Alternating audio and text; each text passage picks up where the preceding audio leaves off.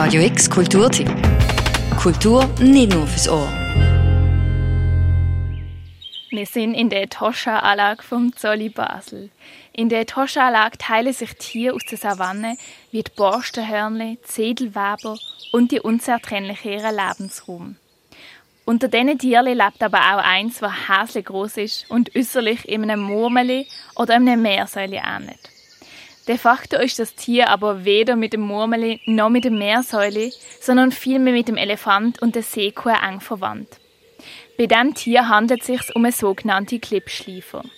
In der Etosha-Anlage herrscht ein recht friedliches Treiben zwischen den Tieren. Erst letzte hat man sich aber doch Sorgen um einen Klippschleifer machen, weil eine Veränderung am linken Auge von einer Klippschleifer-Dame aufgefallen ist. Bei einer Untersuchung unter Narkose haben die Tierärztinnen vom Zolli Basel diese Verdachtsdiagnose auf einen bösartigen Tumor geäußert. Daraufhin ist operativ das linke Auge und das Gewebe entfernt worden. Fabia Wiss, Tierärztin vom Zolli Basel, sagt, wie die erste Operation gelaufen ist. Also man hat dann bei der Untersuchung festgestellt, dass hinter dem Auge eine Masse ist, die das Auge gegen vorne drückt und hat dann entschieden, alles rauszunehmen. Man kommt natürlich nicht zu dieser Masse, man kann die nicht einfach so rausschneiden, ohne wie das Auge zuerst rauszunehmen. Und das ist eigentlich eine relativ klare Operation. Man muss eigentlich das Auge rundum rausschneiden und alle, alle Muskeln, die das Auge festhaben, ähm, eigentlich durchtrennen und dann, dann rausnehmen. Die Klippschleifer-Dame hat also eine risikoreiche Operation über sich ergehen. Die Operation ist darum umso risikoreicher gewesen, weil die Tierärztinnen vom Zolli Basel im Rahmen von einer Röntgenaufnahme eine besondere Entdeckung gemacht haben. Wir haben bei der Untersuchung gesehen, dass der Bauch recht dick ist und wir machen häufig machen wir noch Röntgenaufnahmen, einfach zum den allgemeinen Zustand, ähm, den Gesundheitszustand bestimmen. Und dann hat man dann gesehen, dass das äh, Tier sechs Jungtiere im Bauch hat, die schon relativ gross waren zu diesem Zeitpunkt.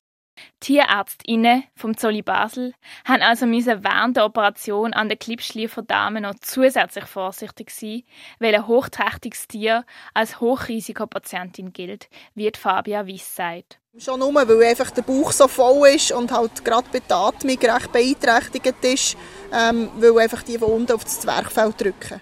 Die Patientin und ihre Föten haben sich gut vom ersten Eingriff erholt.